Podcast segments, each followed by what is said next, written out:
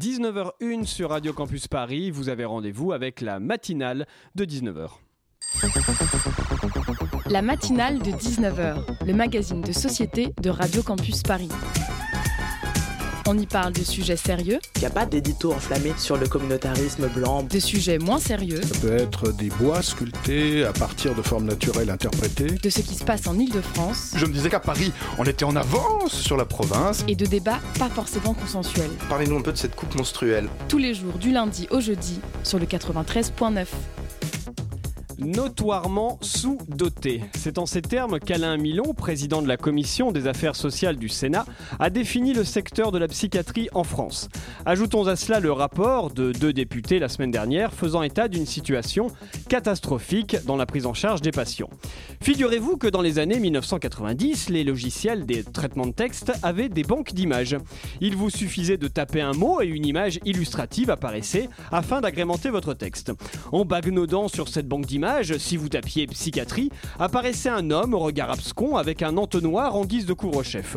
Dans ce monde schématique, tous les fous étaient donc des individus avec un entonnoir sur la tête, parqués dans des grands bâtiments aux fenêtres étroites, enfermés dans des chambres dont les murs, les sols et les plafonds étaient recouverts de coussins, tandis que les chemises des pensionnaires ne leur permettaient pas de disposer librement de leurs membres supérieurs.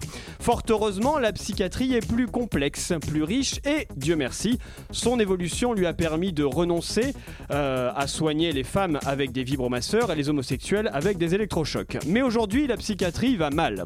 Ce malheureux constat a été établi depuis longtemps par des praticiens hospitaliers, usés par une situation intenable, lassés du déclin dramatique des façons d'accueillir et de soigner les patients, fatigués de la régression de la psychiatrie corrélée à l'homogénéisation des pratiques, épuisés par le manque croissant de moyens.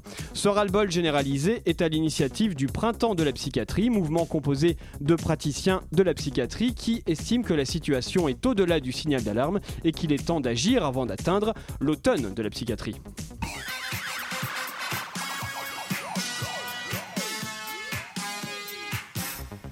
Bonsoir et bienvenue dans cette matinale de 19h du mercredi 2 octobre 2019 consacrée en première partie au printemps de la psychiatrie. Nous recevons Valérie Raon, infirmière psychiatrique, et Delphine Glachamp, psychiatre, toutes deux membres du printemps de la psychiatrie. Né quelque part est le nom de l'exposition dont nous parlerons en deuxième partie où nous recevrons Cécile Delalande, commissaire de l'exposition et directrice artistique chez Art Anima. La matinale est une grande équipe composée ce soir de Mathilde, dont nous écouterons le reportage sur La Base, bar autofinancé écolo, de Jules, dont nous écouterons la chronique sur la 18e nuit des musées, d'Elsa, qui co-anime avec moi cette émission. Bonsoir Elsa. Bonsoir Maxime. Et enfin d'Antonin, qui réalise cette émission. Minuit et demi, moi on m'envoie un patient, moi j'ai plus de place pour lui.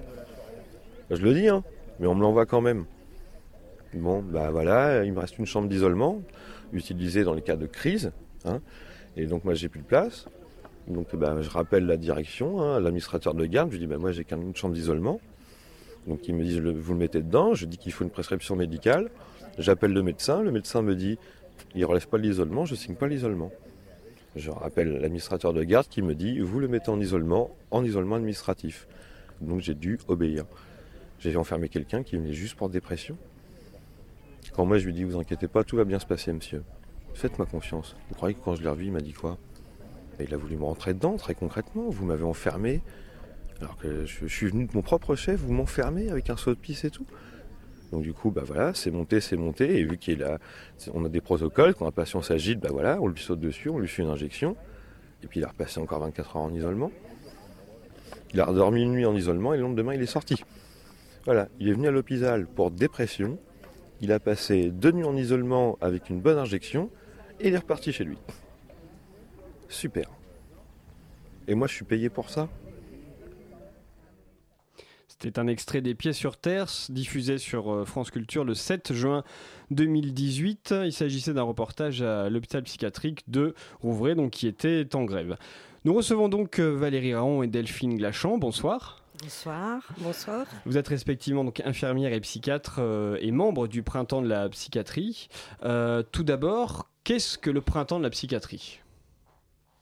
C'est un mouvement, je crois, mais euh, au-delà de ça, est-ce que vous pouvez euh, nous définir un peu plus ce que c'est? Valérie ou Delphine si... Oui, bah, c'est né aussi, euh, c'est un mouvement, d'ailleurs il y a un manifeste, ça a été un moment où, après Rouvray, justement, quand il il s'est passé du, du ras-le-bol jusqu'au bout du bout, où euh, les gens ont commencé à se mettre en grève, et euh, ça a fait une traînée de poudre en fait. Ça a commencé, euh, après il y a eu d'autres endroits, il y a eu Amiens aussi en novembre. Et puis il y a des collectifs qui se sont mis, sont mis à, se réunir et à réfléchir pour agir et être avec eux. Enfin vraiment comme quelque chose qu'on n'avait encore pas vraiment vu. hein, vraiment des groupes qui se sont formés comme ça.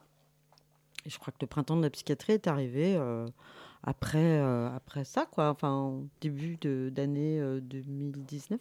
Delphine Glachant Oui, je vais apporter un- une précision. euh, c'est qu'effectivement, il y a eu ces, ces grèves euh, durant l'année 2018. Et euh, je vais parler de ma chapelle. Euh, Moi, je, je suis psychiatre et je fais partie de, de l'Union syndicale de la psychiatrie, donc un syndicat de psychiatres. Et on, on, est a, on a été très sensible à ce qui se passait avec euh, tous ces collectifs euh, en grève. Et donc, on a pris contact avec euh, un certain nombre de gens, enfin, notamment ces collectifs. euh, euh, Les blouses noires. Les blouses noires, euh, peut les les, citer? les, on peut- les perchés au Havre, les Pinel en lutte à Amiens. À Amiens. Il y a eu aussi la euh, psychiatrie parisienne unifiée, la PPU. Enfin bref, euh, à la fois euh, ces collectifs soignants, mais également euh, bon, des, des- des militants de longue date de la psychiatrie, des, des figures aussi de, de ce monde-là. Mais surtout, et je vais revenir sur euh, quelque chose que vous disiez en introduction, on a aussi pris contact avec euh, des associations de patients, de familles de patients. Et donc ce, collectif Printemps n'est pas constitué que de professionnels. Mais c'est, une chose très importante. Euh, voilà, donc on a commencé à se réunir progressivement dès septembre 2018 et, puis on a, on, a déjà on s'est nommé, ça n'a pas été simple tout de suite, on s'est nommé Printemps de la psychiatrie et on a commencé à rédiger euh, le manifeste pour un renouveau des soins psychiques, voilà, qui a été fondateur euh, du mouvement. Elsa? Euh, donc entre l'ouverture de la PMA à toutes et la contamination au plomb, euh, l'agenda du ministère des Solidarités et de la Santé a été très chargé et du coup la psychiatrie un peu reléguée sous le tapis, ce qui devrait changer puisque euh, Emmanuel Macron nous l'avait promis en mars dernier. ouais. Oui, on devrait avoir une super annonce, un plan génial qui va tout révolutionner là cet, cet automne, annoncé par, par la ministre Agnès Buzyn. Euh, je suppose que vous avez regardé euh, ce plan. Qu'est-ce que vous en pensez? Est-ce que vous en espérez euh, réellement quelque chose? Est-ce que vous voyez des mesures intéressantes dedans? Et voilà, je vous laisse répondre sur ça déjà. Vous parlez du plan. Le- les, Buzyn 12, ou les 12 grands points. ou le rapport Vonner-Fiat qui vient d'être fait? je parle de l'annonce qui va être faite en, en automne et les promesses de réinvestissement. Ah oui, d'accord. Voilà. Oui, oui, oui. Oui, euh, oui, ils ont, ils ont, euh, oui, en suivant ce, ce rapport d'ailleurs, oui, oui, ils ont, bah, c'est, un plan euh, un peu qui suit, qui suit un peu ce qui, ce qui se fait, c'est-à-dire que moi, j'ai pas vu des choses extraordinaires. j'ai pas vu des choses extraordinaires, si ce n'est qu'ils essaient d'amener un peu d'argent en plus. Euh, et puis, euh, des choses euh, qu'on connaît déjà. Moi, je, voilà. Je peux pas dire que non plus, je l'ai, je l'ai pas non plus lu euh, phrase par phrase, mais je l'ai, euh, je l'ai lu. Alors moi, j'étais euh, à l'Assemblée nationale pour la présentation du rapport Vonner-Fiat. Donc, euh, je suppose que c'est à partir de là que vont être faites les, propositions. Moi, les propositions en tant que telles, euh, on les a pas encore. hein, mais euh, ce qui ressort de ce rapport, c'est... alors, il y a neuf points que je ne pourrais pas vous citer comme ça, mais je sais que le, premier point, c'est le respect de- des droits des patients et du choix des patients. Ce qui, enfin, c'est très intéressant et c'est ce qu'on réclame aussi, le respect de, des droits des patients. Mais par contre, euh, dans, ce, la question du choix des patients, ça remet complètement en cause l'organisation des soins depuis 1960 en secteur, avec le secteur psychiatrique. Mhm. Euh, et, ça, c'est quelque chose qui, euh, qui, que justement on combat. Voilà, on pourra y revenir si vous voulez. Mais pourquoi vous le combattez justement? Bah, parce que en fait, l'organisation en secteur psychiatrique, ça, donc ça signifie, parce que je suppose que plein de personnes ne savent euh, pas ce que ça veut dire, c'est qu'il y a des, des, territoires géographiques qui ont été délimités, donc à cette époque en 1960, qui étaient euh, à peu près de 70 000 habitants et pour lesquels il y avait un ensemble de structures, donc euh, bah, un centre médico-psychologique, un hôpital de jour euh, à l'époque. Après, sont venus les CATTP. Une, euh, un une hospitalisation aussi, un, hôpital unité d'hospitalisation. Et tout ça permettait d'offrir des soins de proximité déjà, puisque les gens, par définition, habitaient assez proches de, de ces structures. Et surtout, ça permettait une continuité des soins entre euh, le, la consultation, euh, les groupes thérapeutiques en hôpital de jour, euh, l'hospitalisation. il y avait une même équipe pluriprofessionnelle qui était référente d'un patient. Enfin, c'est toujours le cas. Hein, d'ailleurs. Un parcours de santé pour, une pour, pour un malade, enfin pour, une, pour les personnes. On l'appelle pas exactement comme hmm. ça, ça c'est un, un, terme actuel, mais oui, ça revient à ça hmm. finalement. Hmm. Et, et, ça, c'est ce, cette euh, cet ensemble de, structures est remis en cause par, euh, par la proposition. Tout à fait. Euh, d'ailleurs, Madame Vonner, qui en ce moment est dans tous les médias, a utilisé des formules du type organisation complètement désuète ou bien encore dans, son, dans l'introduction du, du, rapport, elle, mmh. elle, disait aussi que c'était, je ne sais plus son terme, enfin en gros que, que c'était dépassé. Et donc, elle, euh, voilà, elle voudrait euh, balayer ça. Et alors, pour revenir au rapport, euh, dans les mesures qui sont quand même, ce qui est prôné aussi, c'est que les prix, il est dit qu'il y a trop d'hospitalisation, de l'hospitalocentrisme, et ce qui est prôné, c'est que les soins soient davantage en ambulatoire ce qui est euh, un choix tout à fait euh, respectable et, d'ailleurs euh, c'est le sens de notre travail aussi. C'est ce qu'on cherche aussi. Mais hein, il y a la question dans la ville. Il y a la question des, des, moyens qu'on alloue à l'ambulatoire pour que ça fonctionne bien. L'ambulatoire, c'est pas à domicile.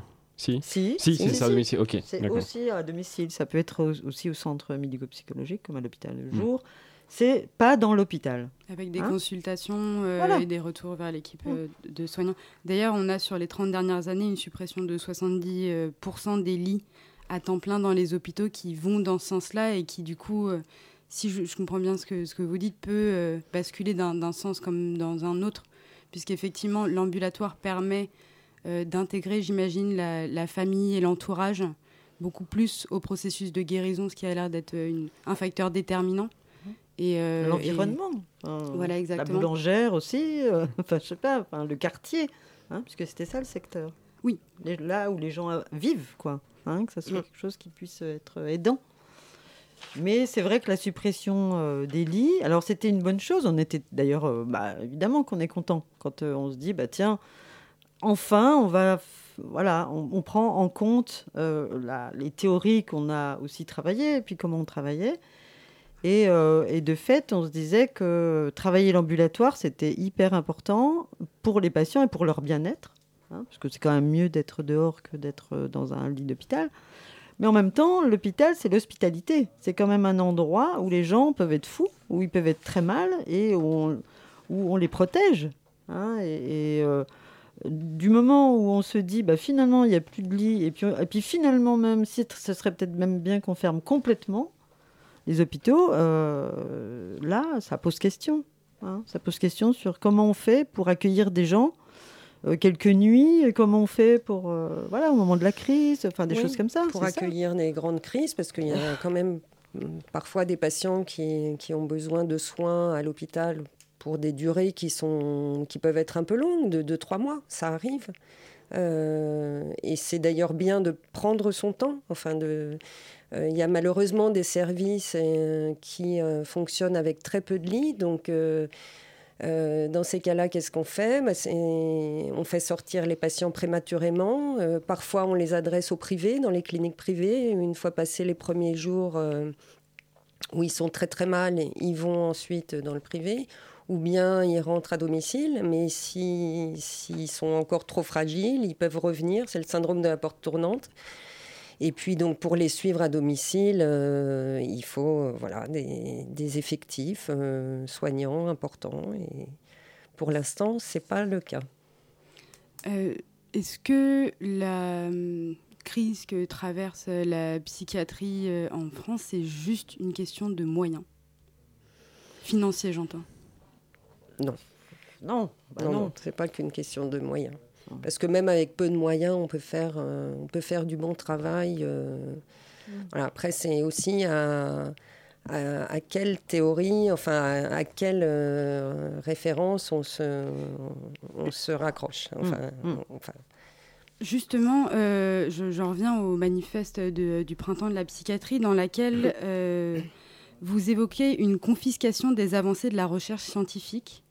Euh, j'aimerais que vous, vous explicitiez euh, effectivement euh, de qui confisque et qu'est-ce qui est confisqué. Alors, une, confiscation de la recherche scientifique, ça, ça, veut dire que il n'y a plus maintenant qu'un seul, qu'une seule science qui, qui est reconnue enfin, je dirais au pluriel, les sciences euh, neurocomportementales. Enfin, on est dans ce, dans ce champ-là. Euh, enfin, c'est les neurosciences, voilà, les neurosciences qui sont euh, maintenant, qui deviennent la référence. Ça fait déjà quelques années, mais ça, vient prendre une, une, place, et y compris d'ailleurs dans le rapport Vonner voilà, où euh, il y a plein de choses qui se passent en ce moment qui sont quand même, enfin, en tout cas pour ma part, je les trouve très inquiétantes, mais voilà. Mais ce qui est finalement un retour en arrière euh, paradoxal, puisque la psychiatrie, si euh, je me suis bien renseignée, est née de sa, son schisme avec la neurologie. Hmm. Donc finalement, on est sur un retour en arrière où. Moi, je dirais pas un retour en arrière. On est, on... enfin il euh, y a quand même quelque chose d'autre qui rentre, euh, en, qui rentre dans, le, dans le système, là, dans le jeu. C'est aussi euh, le profit des, des, des, laboratoires, des, des, oui, enfin, de tout ce qui est la pharmaceutique. Et qui fait que tout ça aussi, ça, c'est, dans le. Comment dire Quelle image on pourrait avoir mais, enfin, il y a un lien comme ça entre, euh, entre les avancées euh, et puis des experts autoproclamés dont les liens avec l'industrie pharmaceutique sont, sont parfois assez suspects. Hein. Donc c'est un peu ça aussi. Hein, les avancées de la recherche scientifique, voilà, ça, c'est lié aussi un peu à tout ça, même si, même si évidemment que les traitements euh, sont, sont, nécessaires. Enfin, moi, je, je pense que c'est pas les chimiques. Bah oui, bien sûr. Bah, on va pas mettre à la poubelle euh, les traitements comme ça, et se dire finalement euh, plus de traitement et tout ira bien. Valérie Raon et Delphine Glachon, on va continuer de parler de tout ça. Vous restez avec nous. On se retrouve dans quelques minutes sur Radio Campus Paris.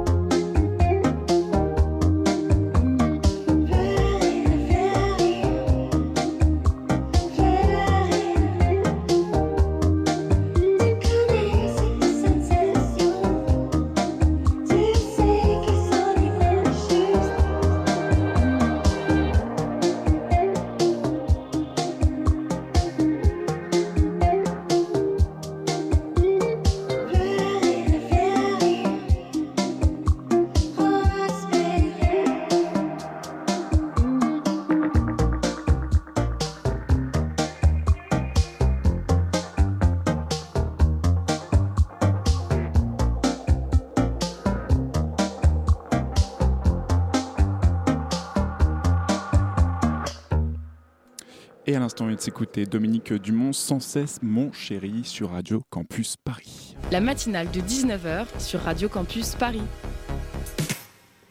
Nous sommes toujours avec euh, Valérie Raon et Delphine Glachant, membres du Printemps de la psychiatrie. Euh, avant la musique, nous parlions donc euh, du lobby pharmaceutique et de son lien avec la, la, psychiatrie. Est-ce que il y a une influence néfaste de ce lobby sur la psychiatrie en France aujourd'hui? Il y, a une, il y a une influence néfaste, non seulement des lobbies pharmaceutiques mais euh, plus globalement des, des grands groupes privés.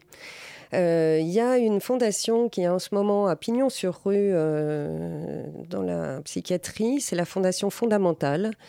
Liée à l'Institut Montaigne, soutenue par des grosses entreprises qui ont des gros capitaux.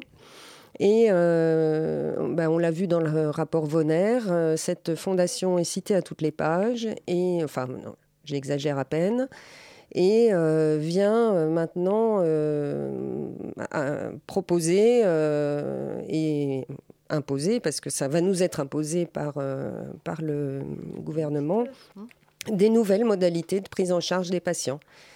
via, alors il y a les centres experts. Là, il y a récemment un décret qui est sorti fin août sur euh, le, la prise en charge du trouble bipolaire, euh, c'est tout à fait effrayant, c'est hyper protocolisé.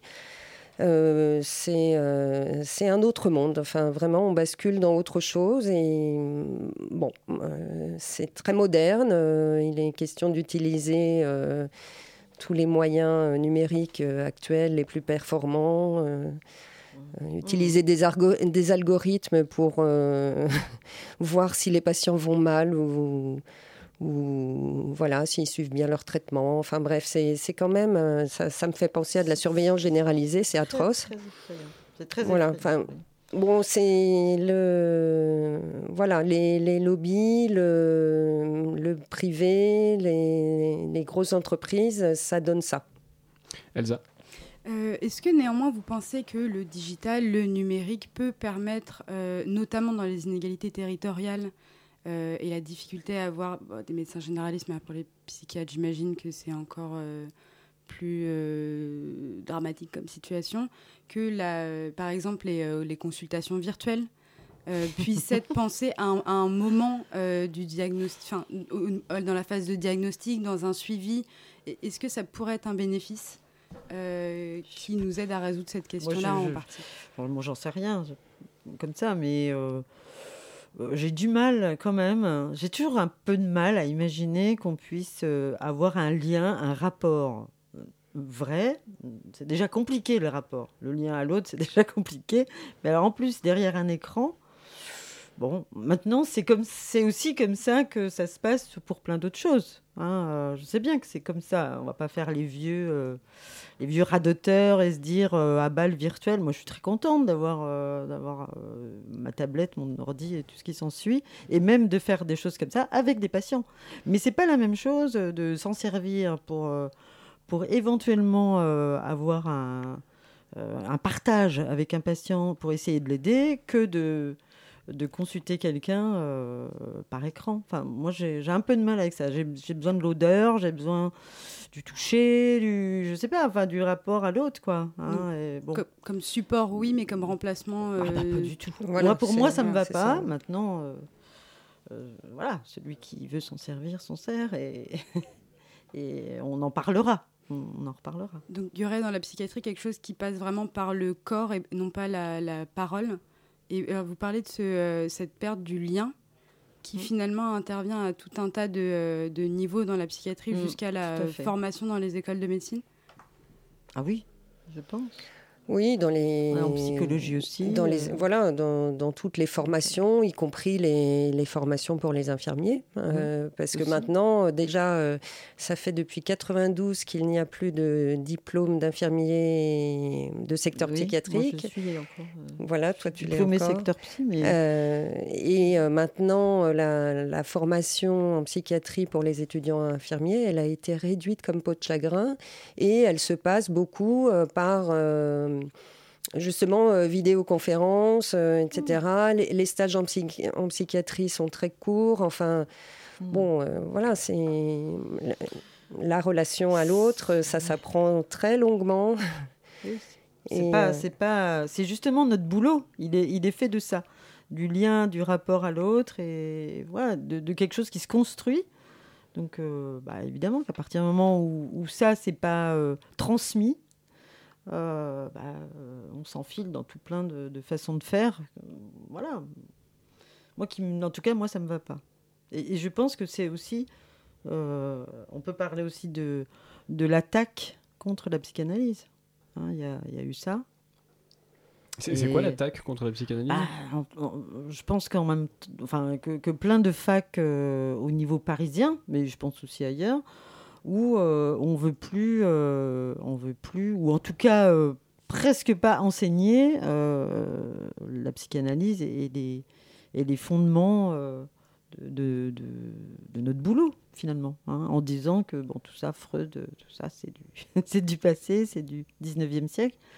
bah oui, oui, c'est vrai. Mais enfin bon, euh, euh, on va pas faire comme ça avec l'histoire, avec la littérature. À ce moment-là, bon, euh, pourquoi lire des, écrivains du 19e Bon, il y a quand même quelque chose d'assez curieux qui se passe en ce moment. Quoi. pour une très courte clarification, la différence entre psychologie et psychiatrie? Ah. Entre un psychologue, un psychiatre. Allez-y, vous avez 15 secondes. Moi, c'est une différence très simple. Un psychiatre est médecin, donc a fait des études de médecine, alors qu'un psychologue a fait euh, la fac de psychologie, un cursus euh, en 5 ans. Voilà. ça vient euh, plus du côté des lettres, parce que c'est plus associé à la philosophie. Psychologie, mm. philosophie et médecine, c'est plus du côté scientifique, finalement. On va dire. Oui. enfin, oui, oui, il y, a, euh, tout un, un, tronc commun euh, d'études médicales qui est effectivement scientifique. Mmh. Avant l'internat de spécialité, l'internat de psychiatrie en quatre ans. Et néanmoins, vous, euh, vous êtes plutôt en faveur de l'utilisation de, enfin, à l'appel à plusieurs disciplines, qu'elles soient des sciences humaines, de la philosophie, de la psychanalyse. Donc, est-ce que finalement, c'est un individu, un soignant qui doit incarner enfin, qui doit posséder euh, toutes ces connaissances dans toutes ces disciplines ou est-ce que l'accompagnement se construit avec une équipe euh, encadrante de soignants qui chacun est spécialisé plutôt dans son domaine? C'est une équipe. Enfin, si on parle de, des patients euh, en psy, c'est bien sûr que l'équipe, c'est indispensable. C'est pas un individu, même si chaque individu est bien, le, enfin, est bien une personne face à un patient avec euh, sa spécialité, euh, un ergothérapeute, un infirmier, un psychiatre, un psychologue ne font pas le même travail. Mais on partage, enfin on est censé quand même partager euh, la même philosophie de travail pour pouvoir faire avancer le patient. voilà. Hein, Et il s'agit aussi de laisser la possibilité aux patients de bah, justement de choisir là, puisque d'avoir accès à différentes approches. Et euh, il y a certains patients qui demandent des approches euh, euh, plus cognitivo-comportementalistes et d'autres qui, qui ne le souhaitent pas. Donc qu'on puisse offrir une palette de soins, c'est voilà, c'est simplement ça. Actuellement, on va dans une direction qui est univoque, enfin, de, voilà, du côté des neurosciences. Voilà, vous parliez de euh, standardisation, euh, de, euh, de procédures et du coup de perte de, de, la psychiatrie sur mesure. Mmh. Mmh. Voilà. Tout à fait. J'ai oublié ma question. alors moi j'en ai une. Est-ce que les, les patients que, que, vous rencontrez, enfin sur les, depuis les années que vous pratiquez la psychiatrie, est-ce que vous trouvez qu'il y a une, une évolution de, de des, des, malades, enfin des, des gens que vous, que vous soignez? Est-ce que ça s'est empiré? Est-ce que ben, dans les centres de consultation, euh, on voit euh, de, nombreuses demandes de et de nombreux patients qui viennent pour des, effectivement des, euh, des troubles qu'on ne voyait pas avant, qui, par exemple les troubles liés au travail, enfin la, souffrance au travail. Ça, c'est vrai que ça représente beaucoup, beaucoup de de, demandes. Euh, voilà, il y, a une grosse souffrance de ce côté-là. voilà, et peut-être aussi des gens qui consultent plus facilement parce qu'on, quand même, on a il y a eu une déstigmatisation qui, est, pas c'est bien de la psychiatrie. Que les gens puissent euh, consulter. Voilà, les gens hésitent moins à venir euh, consulter en, centre médico-psychologique. Donc, euh, et du coup, forcément, on voit des gens qui ont des pathologies moins graves qu'avant, même si on voit toujours ceux qui ont des pathologies graves. Euh, et, d'ailleurs, euh, si la psychiatrie avant concernait les maladies mentales, euh, maintenant, elle concerne, enfin en tout cas c'est ce qui nous est demandé, de, ça concerne la santé mentale. Donc c'est un champ beaucoup plus large. voilà, qui, qui demande, et c'est là que le bas blesse, qui demande du coup beaucoup, beaucoup de moyens aussi, de moyens humains, voilà, de moyens humains pour recevoir toutes ces personnes. Valérie Glachon, merci beaucoup d'avoir passé cette euh, demi-heure avec nous. Nous, sommes pris par le temps. Euh, est-ce qu'on peut trouver des, informations sur le printemps de la psychiatrie? Oui, alors euh, il y a un blog mmh. qui, qui est printemps de la psychiatrie tout attaché.org. voilà, principalement. Il y a aussi, si, pardon, il y a une page Facebook très active, Printemps de la psychiatrie. Donc voilà, c'est déjà On ça. Après, euh, sur, le, site de toute façon. Et pour aussi, euh, euh, on n'a pas parlé de quelque chose de très important, mais c'est, évidemment, ça, ça, va presque de soi pour nous, mais c'est cette, cet oubli de la thérapie institutionnelle, un peu, ou en tout cas cette place que prend tellement les neurosciences, et, enfin, je, schématise énormément, hein, je, je, fais une grosse caricature, mais euh, tout ce qui était thérapie institutionnelle et qui est très important au niveau des liens avec les gens et du rapport avec les gens se perd. Donc on la défend. Voilà. Merci. Merci.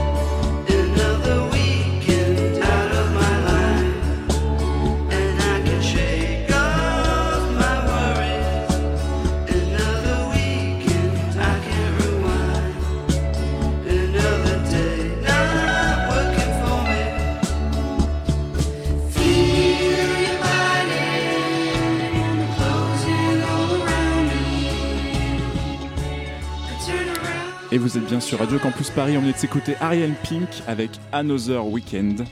Et vous écoutez la matinale de 19h. La matinale de 19h. Du lundi au jeudi sur Radio Campus Paris. En ce lundi après-midi, l'atmosphère est studieuse à la base. Une petite musique en fond sonore, des tables, des chaises et des fauteuils de récup, et au mur des pancartes de manifestation au slogan accrocheur. Aux arbres citoyens, RIC, Révolution d'initiative climatique. Vous l'aurez compris, à la base, on s'engage pour la planète et le climat. Eva est l'une des quatre salariés du projet. Pourquoi est-ce qu'on a décidé d'ouvrir ce lieu? En fait, c'était une idée qui était dans les têtes de plusieurs organisations depuis à peu près septembre du coup 2018. Et en fait, c'est vraiment en fin d'année, on s'est vraiment mis à chercher un lieu. Et ça allait hyper vite. En fait, en même pas un mois, euh, on était dans les locaux. L'idée, c'était euh, d'avoir un lieu pour vraiment pouvoir déjà travailler correctement. Parce que la plupart des associations, par exemple moi, c'était mon cas, travailler dans les cafés, un peu à l'arrache, etc., avec beaucoup de bruit, et c'était assez compliqué. Et après, euh, être tous ensemble aussi dans un lieu physique, donc permettre de créer des ponts, en fait, entre les différentes associations, les différentes luttes. La base est composée de plusieurs espaces, bars, espaces de coworking, bureaux. Fondé sur la mobilisation citoyenne, le lieu fonctionne principalement grâce aux bénévoles. Euh, nous, on considère qu'il y a à peu près plus de entre 80 et 90% euh, du travail qui est fait ici, qui est fait par des bénévoles. Et le bar, c'est 99%. Euh, quoi. voilà, nous, euh, on est, on quatre salariés seulement pour créer du lien entre les gens, entre autant de monde. Mais clairement, à quatre, on ne fait pas grand-chose. Laura est bénévole à la base depuis mai dernier. Ça fait longtemps que je fais des, des, choses euh, moi-même dans mon quotidien, euh, mais euh, l'engagement associatif, non, c'est vraiment depuis, depuis cette année, depuis l'ouverture de la base en fait. Je suivais sur les réseaux Vincent Verza de Partager c'est sympa. J'avais participé au crowdfunding. J'étais à l'étranger à ce moment-là et quand je suis rentrée à Paris, bah, je, suis, je suis venue tout de suite voir ce qu'il en était. Moi, je fais partie un petit peu du pôle du bar, donc je fais de temps en temps des services. Sinon, je suis dans l'équipe logistique. Et en fait, c'est nous qui nous occupons euh, du, bâtiment, en fait, donc euh, faire des travaux, euh, faire des réparations. C'est nous. Cet été, par exemple, on a tout refait le bar. Et est-ce que vous avez une expertise dans le domaine ou vous avez appris sur le tas Alors pas du tout. J'aime bien bricoler mais euh, c'est tout. Enfin, j'ai pas des grosses compétences. Justement, on a, des gens euh, qui sont pas forcément dans l'équipe, mais un peu autour de la base et euh, qui sont investis et qui ont des grosses compétences et qui du coup nous apprennent plein de choses. Et donc, bah, petit à petit, on monte en compétences. voilà, j'avais jamais fait de plomberie, d'électricité, et voilà, bah, j'en ai fait un petit peu. donc, c'est aussi un partage de, de savoir-faire un peu des anciens au, à la nouvelle génération, quoi. La base, c'est donc avant tout un lieu d'échange et de rencontre. Et selon Eva, c'est le bar le véritable cœur du projet. Nous, on se dit par exemple, pour le côté mobilisation, s'il y avait qu'un seul truc à garder, ce serait le bar, c'est sûr. Et qui dit bar dit bière. Et justement, à la base, vous pourrez en boire une que vous ne trouverez nulle part ailleurs, la décrocheuse. Elle a été nommée ainsi par les organisations Alternativa et ANV COP21 qui ont décroché les portraits d'Emmanuel Macron dans les mairies. La bière est produite dans la brasserie de Lettres. Elle est produite dans le 19e arrondissement et c'est de la bière locale et bio. Accompagné de votre bière, vous pourrez assister aux événements organisés à la base. Conférences, débats, films et jam sessions. Le mois de septembre était placé sous le thème de la mobilisation. Celui d'octobre sera quant à lui consacré au système et à l'effondrement. Voilà, donc c'était euh, la base, un bar situé au cœur de Paris, dans le 10e arrondissement, un lieu de travail, de rencontre qui a été ouvert en mars 2009 par 10 organisations qui luttent pour un changement de société, Alternativa, ANV, COP21, Nature Rights, notre affaire à Tours, notre affaire à tous, pardon, partager c'est sympa, le consulat, le mouvement Utopia, 350.org, le mouvement et faire, un monde équitable. Euh, les militants avaient un objectif clair, faire de la base le QG de la mobilisation citoyenne pour la justice climatique et sociale. Et on remercie Mathilde pour ce reportage. Et tout de suite, c'est le Zoom. Euh, nous proposons euh, une programmation qui se veut euh, décloisonnante. On a toujours un escape game, on a un jeu de plateau, de stratégie. Plusieurs groupes de musique. Il y a aussi du fantastique. Avec des artistes internationaux. Un lieu d'échange, de rencontre avec de la réflexion. Participative et interdisciplinaire. Voilà, et il y aura plein d'autres surprises. Le Zoom, dans la matinale de 19h. Il est 19h43, nous recevons Cécile Delalande, bonsoir. Bonsoir. Vous êtes directrice artistique, chez Art Anima, c'est comme ça qu'on dit Ars Anima. Ars Anima, pardon. Et également donc commissaire de l'exposition Né quelque part, dont nous allons parler ce soir, Elsa. Donc l'exposition Né quelque part est de retour intramuros pour son ultime représentation du 26 septembre au 24 novembre à Citéco. Citéco, c'est la nouvelle cité de l'économie flambant neuve qui vient d'emménager dans le quartier de la Plaine Monceau dans le 17e. Donc quatre ans après son inauguration à La Villette, c'est plus de 30 000 visiteurs acteurs à travers la France qui ont pu participer à l'aventure. Avec nous Cécile Delalande, donc vous êtes commissaire de cette exposition spectacle. Euh, en quelques mots, né quelque part, comment Comment vous décrirez mais quelque part, c'est un voyage en fait. On invite les gens à, partir dans euh, cinq pays du monde pour vivre et comprendre ce que c'est que vivre dans un pays en développement, être confronté à des problématiques de climat et de difficultés d'accès à des besoins essentiels, la nourriture, un, toit, manger, se nourrir, l'accès à l'eau, l'éducation évidemment. Et, le principe, c'est de proposer aux gens de, c'est des thématiques souvent très éloignées de nos vies quotidiennes. Hein. La malnutrition infantile, c'est pas très sexy, on n'aime pas trop en parler. Et l'idée, c'était du coup de proposer aux gens une autre manière d'appréhender ces thématiques en se glissant dans la peau d'une maman, Nana, au Niger, qui inquiète parce que son enfant malade a le corps chaud et comment elle va euh, euh, avoir accès aux médicaments et comment elle va pouvoir soigner son enfant. Et finalement, on se rend compte que ces thématiques qui ont l'air éloignées parce qu'on est au Niger, on est loin dans le Sahel, finalement, à travers l'expérience de se glisser dans la peau de cette mère, c'est quelque chose qu'on connaît tous, père ou mère d'ailleurs, hein, cette inquiétude par rapport à notre enfant. Et finalement, le biais, la connexion, elle se fait par le biais de cette, cette mise en situation, de ce jeu de rôle dans la peau d'eux. Euh, donc vous le résumez au tout début de l'exposition par une phrase euh, prêtée à Confucius. Euh, dis-moi et je l'oublierai, montre-moi et je me souviendrai, explique-moi, implique-moi, pardon, et je comprendrai. Est-ce que vous pouvez nous parler un peu plus de votre association Ars Anima que vous avez fondée en 2004 et qui est tout un programme.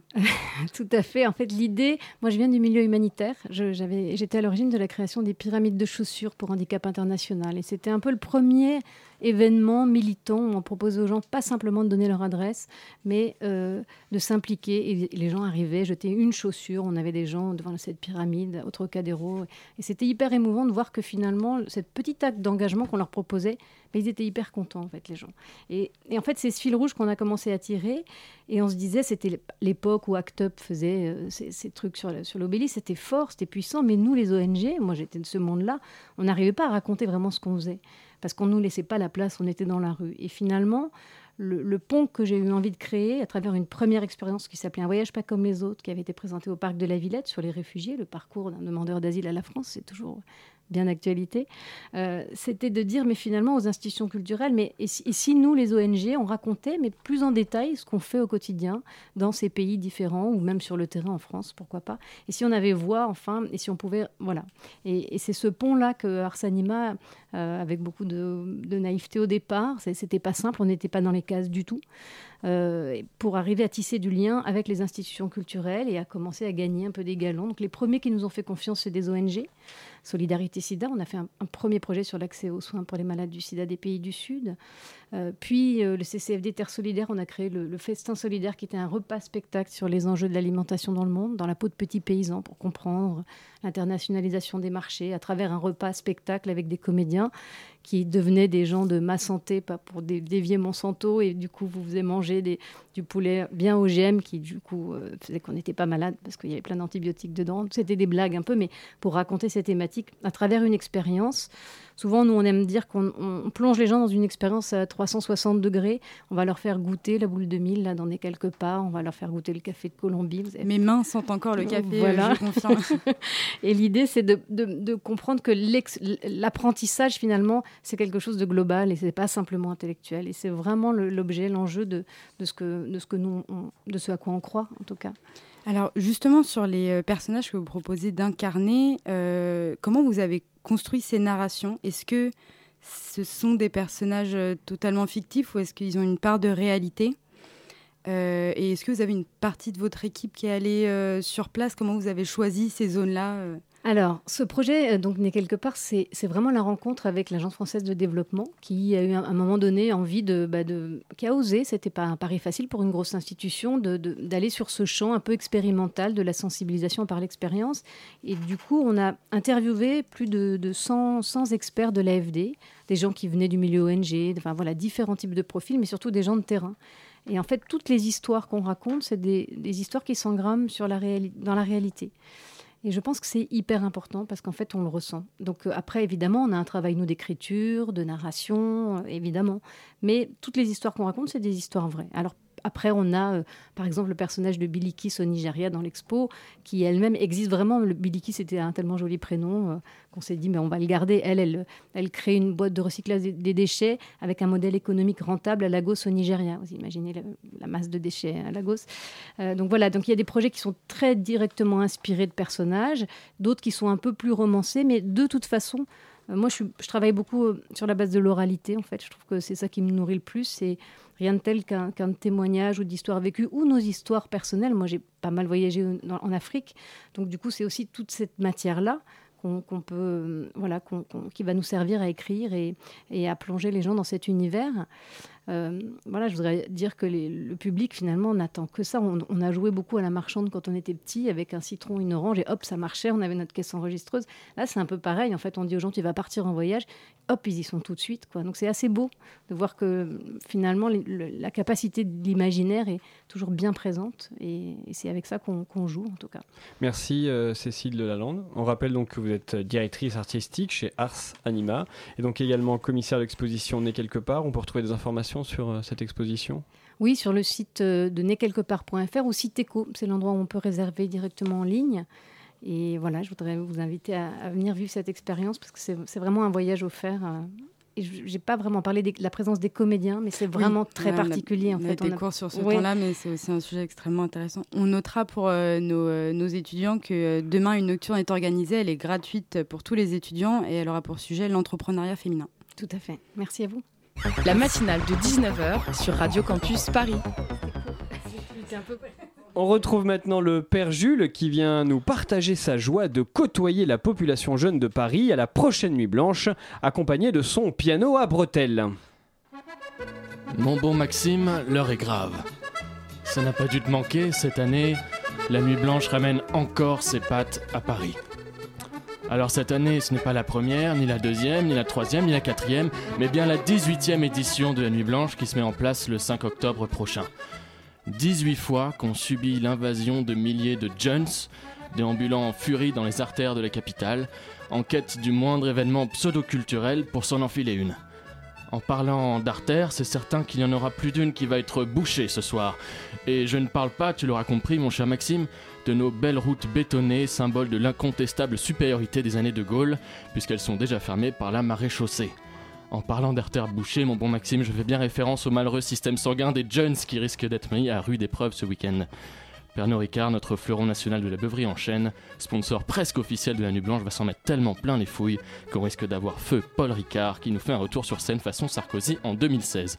Tu parles d'une animation. Oui, mais la Nuit Blanche, ce n'est pas que pour les jeunes. Ah non, Maxime, à moi, on ne la fait pas.